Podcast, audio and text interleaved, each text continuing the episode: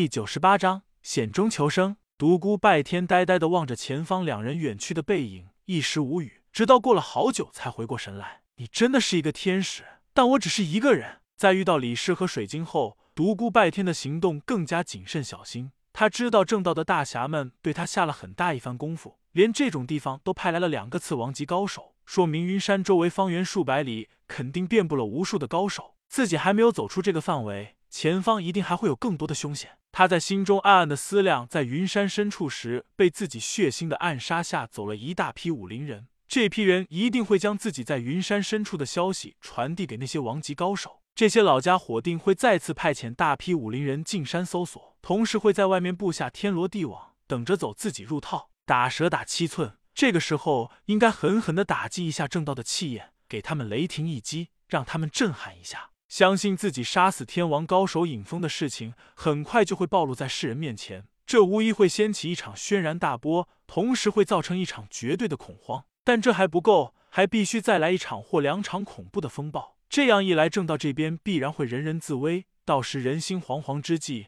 正道阵脚必然大乱。到那时，魔教必定会忍不住落井下石，到时自己加以适当的引导，必然会引起一场正邪大战。嘿嘿，这是你们逼我的，你们只是为了那狗屁先辈的遗言，就对我进行无休止的追杀，而我只不过为了保命，为了活下去而已。武林大乱吧，这样一个腐朽的武林早该覆灭了，户枢不渡，流水不腐。平静了数十年的武林需要来一次大的风暴。独孤拜天想象着正派武林人听到自己这些疯狂话语时的表情，不禁笑了。他们肯定会大叫道：“妖言惑众，大逆不道！我要替天行道！”呸！去你妈的替天行道吧！他心中暗暗的思量：也许在我身上真的发生了一些变化，变得越来越冷血，变得越来越疯狂。但这所有的一切都是你们逼的。独孤拜天心中最想刺杀的对象是南宫世家的南宫英雄和南宫仙儿父女。他从云山之巅那场大战前，南宫仙儿对他所说的那些话猜测，这次他之所以成为武林公敌，一定是因为这父女二人告密。他不明白为何南宫世家会知道自己舍身成魔的事情，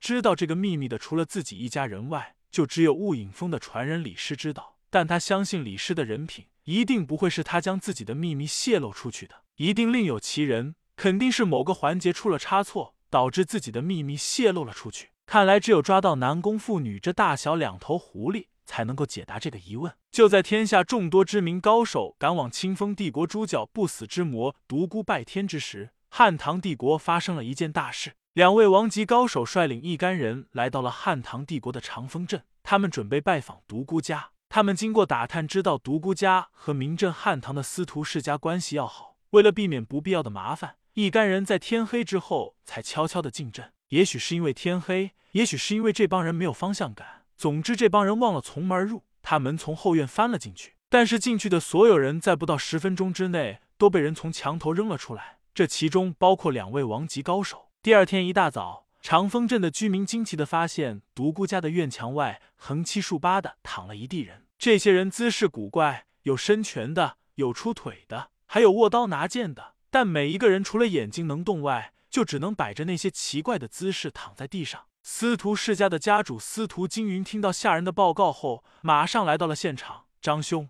刘兄，你们两大天王怎么？他吃惊的张大了嘴巴，怎么也没有想到地上躺着的这些人中，居然有两个王级高手。地上的两个王级高手简直羞愧的无地自容。司徒金云赶紧过去解开了他们身上的穴道，一干人羞愧的从地上站了起来。随着司徒金云去了司徒世家，不过没有待上一个时辰，便匆匆离开了。不到几月的功夫，这件事便传遍了汉唐帝国武林。后来又有人传出，早在数月之前，独孤家就曾传出过一声雷霆之吼，在长空中激荡的怒吼声震动了方圆数十里。汉唐武林人将这两件事情联系起来后，大多数人猜测独孤家有一个地境高手。这个在所以武林人眼里没落了上千年的古老家族，并非外界所想象的那样。武圣后代的血脉里流淌的血液，还是无敌的传承。后来发生的一件事，为这种猜测提供了一个证据。数位王级高手同时声明，独孤拜天为祸武林，但与他的家人没有关系，任何人不得到独孤家生事。武林人将发生的几件事前后一对照，不难发现其中的玄虚。当然，也有一些小道消息说，另有别的地境高手出现，阻止了那些向独孤家巡视的武林人，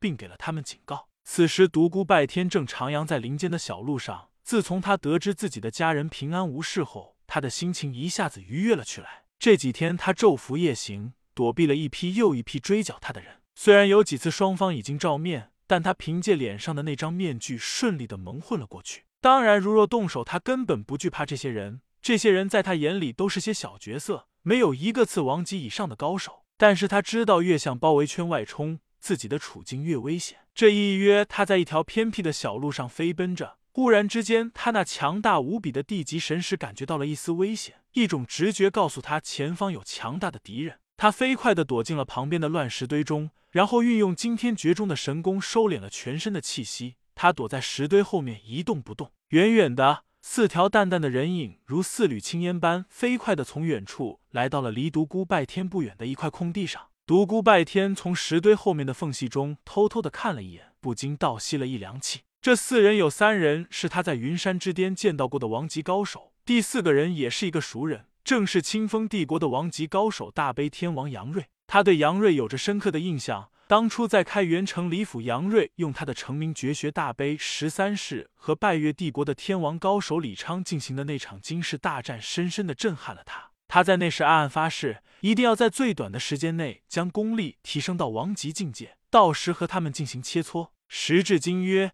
虽然他还没有成就一身王级功力，但他的实力足以和一个王级高手一争长短。然而如今却已物是人非，自己成了武林的公敌，再也不可能和这些人切磋了。相见肯定要生死相搏。他躲在山石后，运用神功，小心的收敛了自己的气息，不敢有丝毫大意。他明白自己的那张面具对王级高手来说根本无效，他们定能从自己的气息中判断出真伪。如若被这四人发觉，他真的是死无葬身之地。即使凭借无上绝学神虚步暂时摆脱了四人的追踪，但他的行踪也将从此暴露，就无法摆脱一波接一波的追杀了。怎么没有他半点影迹？李师和水晶不是说他们恍惚在这个方向上看到过他吗？难道却在追踪的过程中被他摆脱了？也许真的是他们看错了，亦或是我们追过头了，也被他摆脱了。独孤拜天心中暗道：水晶和李师二人到底还是将自己的行踪透露了出去。不过这二人也算是仁至义尽了，并没有立时告诉那几个王级高手，